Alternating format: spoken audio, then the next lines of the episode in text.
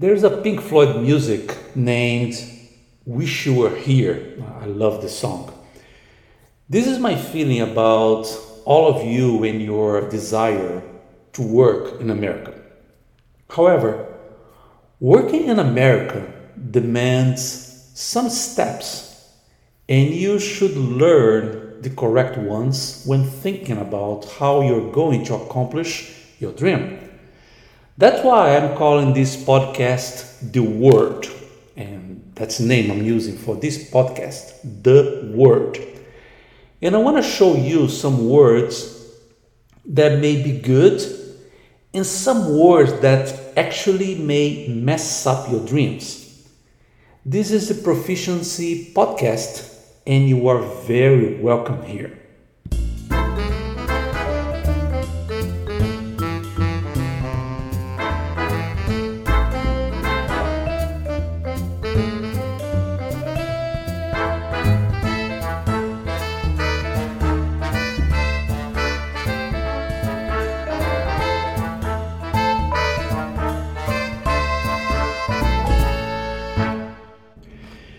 This episode is sponsored by Proficiency Advanced Nursing and Education. The music you hear as soundtrack is provided by a musician called Kevin MacLeod, and you can see the description of the music at the reference of the podcast. One of the very important lessons we should learn regarding how to be admitted to work by an American company is basically the importance of following certain rules and pay attention to those.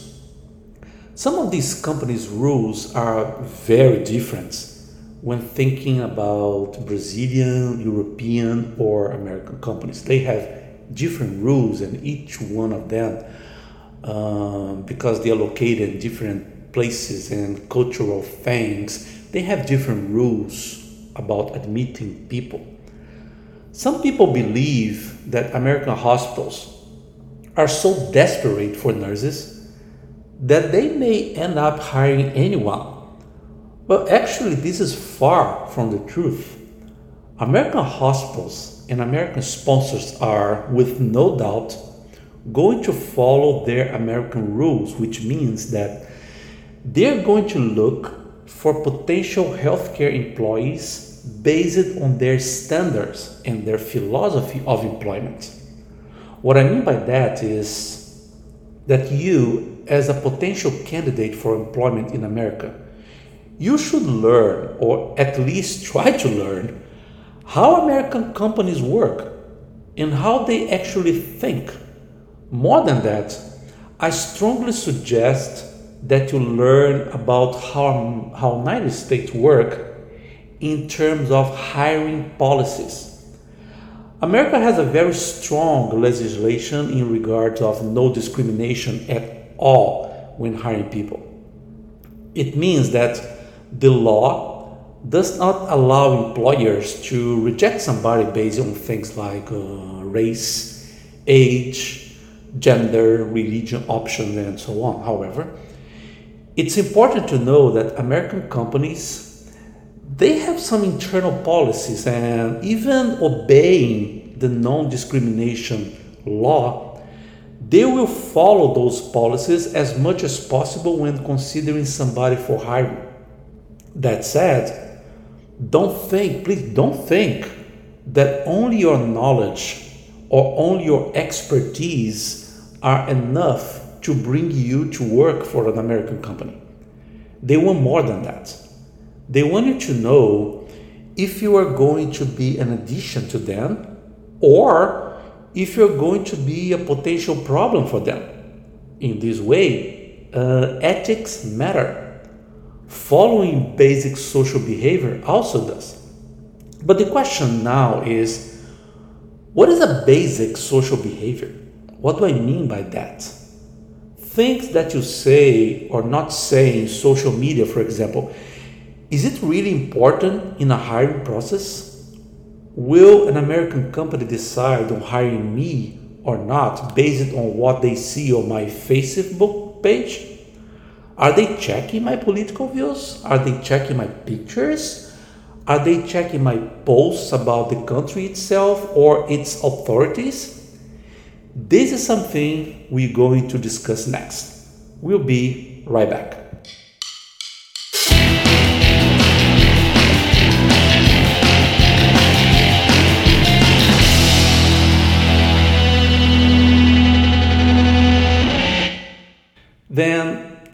First word I want to discuss with you is not exactly a word, but an expression.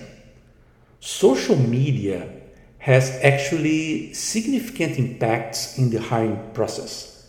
Believe you or not, American companies are actually checking social media and get as much information as possible about a potential candidate. Well, you are probably asking yourself, uh, what should I write or do not write in social media? Is any kind of prohibited subjects that I should not talk about? Actually, there is no official rules about what you can or you cannot post on your social media. However, you need to consider that on the same way we are free to publish anything we want, Companies are also free to establish their policies when hiring someone. I was talking to some managers and asked them the same question. The question was What criteria do you use when checking potential candidates' social media? I asked that to some managers. Curiously, I found out that even considering that we live in a free country, most of the companies, hospitals, schools, and nursing homes tend to be a little conservative when hiring new employees. It's also interesting to analyze that some sponsors that bring nurses to America may be a little, let's say, let's say flexible with this conservative way of thinking because of the cultural barrier. They know, they know that we are foreign and they know foreign people may have this cultural barrier. However, they definitely don't want to have on their staff some kind of person that may be a, a potential problem for them in the future. That said, it's important to respect the free speech, and what I mean by that is you are totally free to write and post everything you want. Of course, respecting the parameters of the social media portal you use. In the other hand, I really don't think it's a good move for you to post words offending authorities, saying bad words about United States, or even question for how long you want to work here. Uh, people do that, and meaning if you post things like how long you want to live here, if you do that, it may reflect that you would like to work in America for a certain period of time only and then go back to your country. If an American company wants to give you a green card, believe me, they expect that you want to live here permanently, not temporarily. Pictures also matter. Last year, we had a story about a teacher that she, when taking her vacation, posted on Facebook her good time with friends and drinking a beer. Well, there's nothing wrong with that, and she didn't break any law. She's an adult, was on vacation, and posted having a good time with her friends. There's nothing wrong with that. However, when she came back, she was called by the principal of the school and was told that the picture ran viral with the students. And the school was concerned about the fact that she could be stimulating children to consume alcohol, which is against most of the school policies, I would say all of the school policies. Well, unfortunately, she lost her job and this episode goes as a bad reference into her files. A situation like that should make you and me just think deeper about our posts, meaning, what kind of picture do you post on your social media? Do you post obscene gestures? Do you post pictures exploring yours or others' sensuality? Do you forward or reply positively to other posts confronting authorities? Some of those things, according to the First Amendment, which allow us uh, our free speech, may not be wrong. However, they may be a barrier in hiring you depending on the company's specific policies. And if you accept a suggestion, that's only a suggestion, I would say that being conservative is safer than being radical if you consider a social media exposition of yourself. Another interesting point I've just seen in the in a magazine, the name of the magazine is Entrepreneur, very interesting business magazine. When, this, when discussing about hiring process and social media, some experts say that potential candidates should expose themselves in social media. But this exposition should be regarding his or her qualification, uh, expertise, and positive actions. According to the magazine, not having a social media may also be a problem. The reason is because actually 70% of the foreign candidates that wish to work in America uh, have some kind of social media.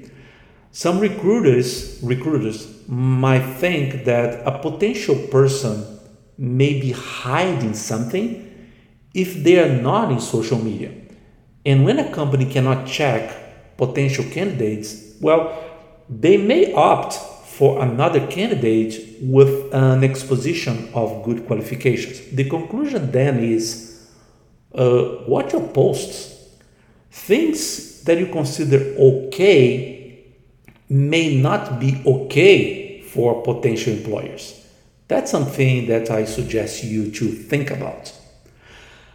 Another word of this podcast is about behaving. The behavior you have during the process is actually crucial for your success, and I'm going to discuss that second word next. We'll be right back.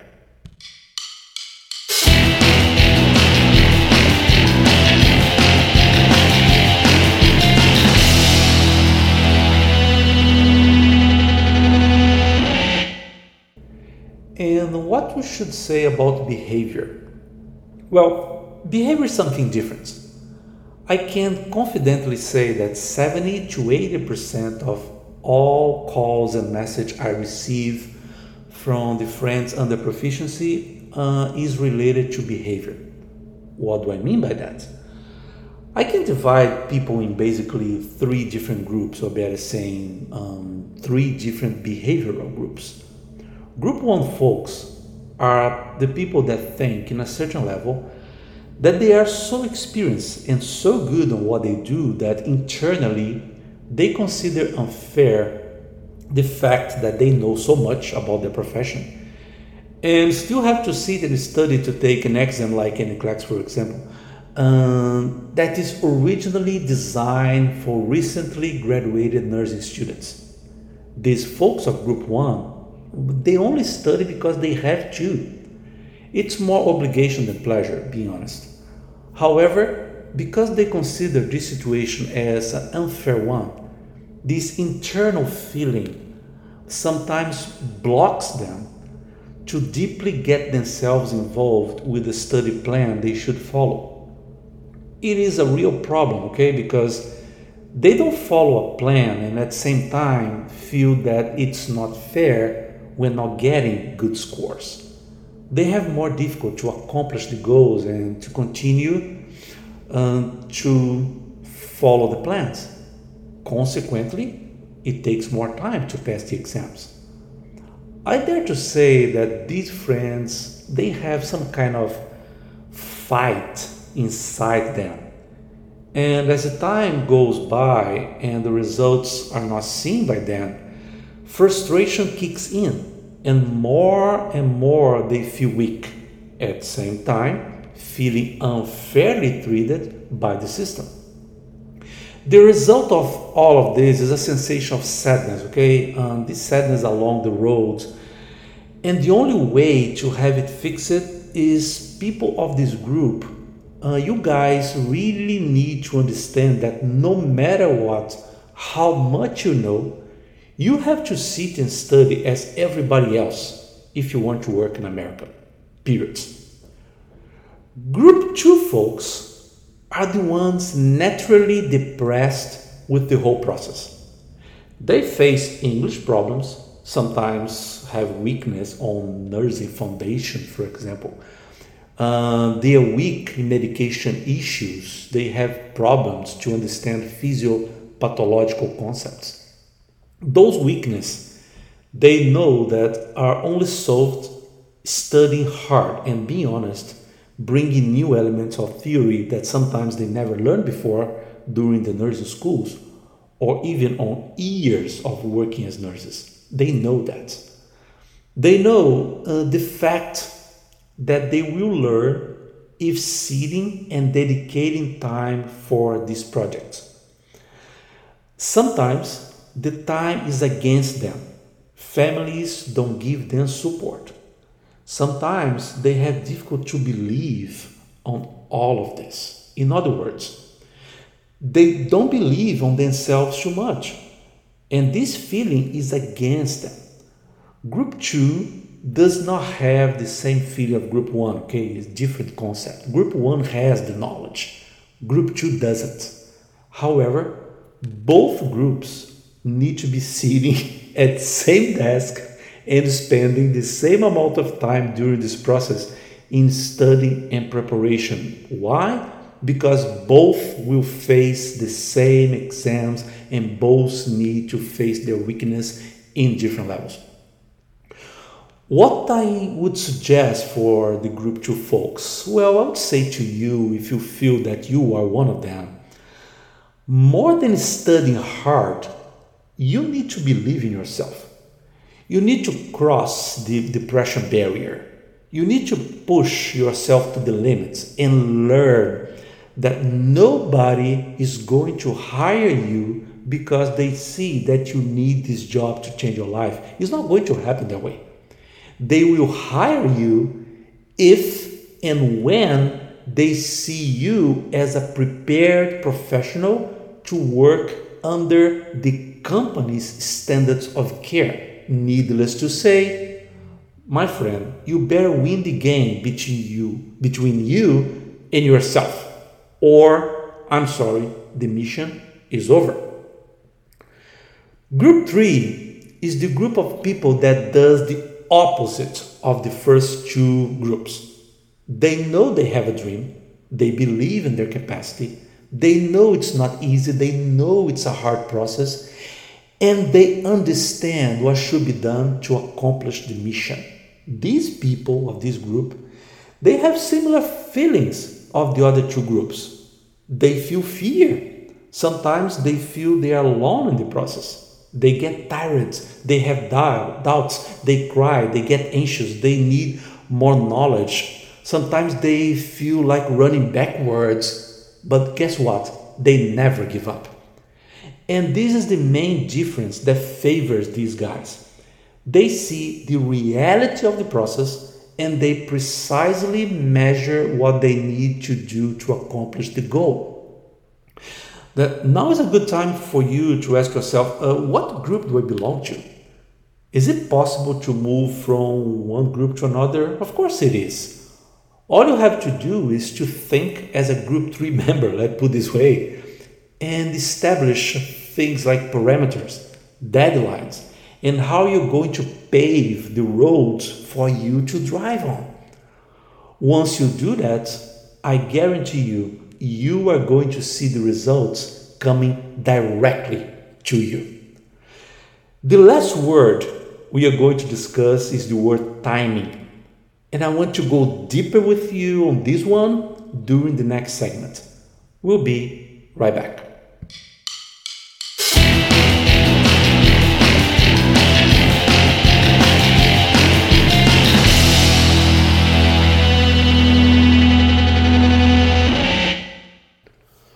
Well, let's talk about timing now. Time is another very interesting concept. People forget, but this process needs to start, has a regular evolution, and it needs to finish. By starting, I mean understanding the process, sending documentation, paying the regular fees, and working to provide all the necessary requirements demanded by the institutions that we make the degree equivalence, uh, as well as the board procedures, in order like to be ready for the exams. By evaluation, I mean studying hard. Prepare yourself for the different steps you have ahead of you learning new English and medical expressions, seeing protocols. Well, lastly, and probably the most important thing, enjoying doing that. You have to enjoy doing that. Like it's, it's a time that you're facing new challenges. Challenges. Well, you need to like that. If you do that as an obligation, uh, it's not going to work you have to enjoy, you need to have fun, you need to find time to, oh, this is really good. By ending the process, I mean searching and discussing a good and a fair agreement with a regular sponsor, um, providing the proper information to American immigration and being proactive, being positive when preparing your family psychologically and financially to move into USA. I have just finished a webinar about financials and it's important it's if you want to take a listen uh, or take a look because it's in video. Just let me know and we can provide a way for you to access access uh, this information. Then i have just summarized the whole process okay? This, this process take about two to 2.5 years and Everything has to be done in a proper in, and in a regular time frame. I advocate that potential candidates who work in America they must understand how this process works in order to avoid hiccups and to also avoid surprises during this time. You don't want to spend more time than necessary. You don't want to spend more money than necessary. This is for sure one of the most important movements people can make in their lives. Okay, you actually changing countries, you leaving your cultural uh, um, backgrounds, you leaving your family, you leaving your old friends, and moving to a new place where basically you know nothing and nobody. You have some knowledge about some famous places like Disney World and some information about Manhattan, but work in America, live in America, let's be honest, you don't know that. Then it's new for you. And understanding this system and the time involved on it will give you more uh, a more stable road for you drive through it. I believe that submitting documentation is, with no doubt, the first thing you need to do. The reason is that documentation analysis take time. Institutions may require additional documents, and this time that these uh, institutions take to analyze your credential, well, it's a very important period for you to just sit, wait, and don't do anything. It means that while I consider this study part the harder one, my personal analysis always suggests, uh, it also suggests me that you should prepare yourself to this study phase, having your documentation at least submitted to the institutions already. In other words, you send the papers and you start to study. Doing that, you can use this important time. What important time is that? Well, while your documentation is being analyzed, you are studying and prepare yourself. By the time that credentials are evaluated, you will probably and most likely be prepared to face the exams. Another point is that personally, uh, I don't believe in people preparing for exams without submitting the documentation. My experience has shown that most of you need a deadline most of you need to be involved with financial expenses and has to be formally involved in a process like that. That said, you would be moving toward your goals in a very regular phase if you follow these suggestions I'm giving you. Finally, the immigration phase is going to be fully managed by your sponsor and your job at that time is to make sure that every documentation they require and demand from you and your family is provided with no delay, no postponing, and very accurate, or better saying, um, accurately. The conclusion of the time word is that you need to have your mind ready for what and when everything has to be set, organized, and scheduled. And my suggestion is that you should leave this period of time deeply involved in this process, which sometimes, let's be honest, includes changing some lifestyle that you used to have until the moment that you decided to merge into that. I hope that this podcast may give you some light in your career may help you to take decisions. And I honestly, I will appreciate comments, rating, and participation on those discussions. The main target of the, this podcast, the word, is provide you information and provide you some points to make you think and think about the process you just entered in. It's important that you know that with some with some efforts will be needed from you. It's necessary that you know that some changing in your lifestyle will be needed for you. It's necessary that you know that you need to have some fun even during the process. Well, share this podcast once it may help other people during this important time of their lives. And thank you so much. I appreciate your participation here and see you next time.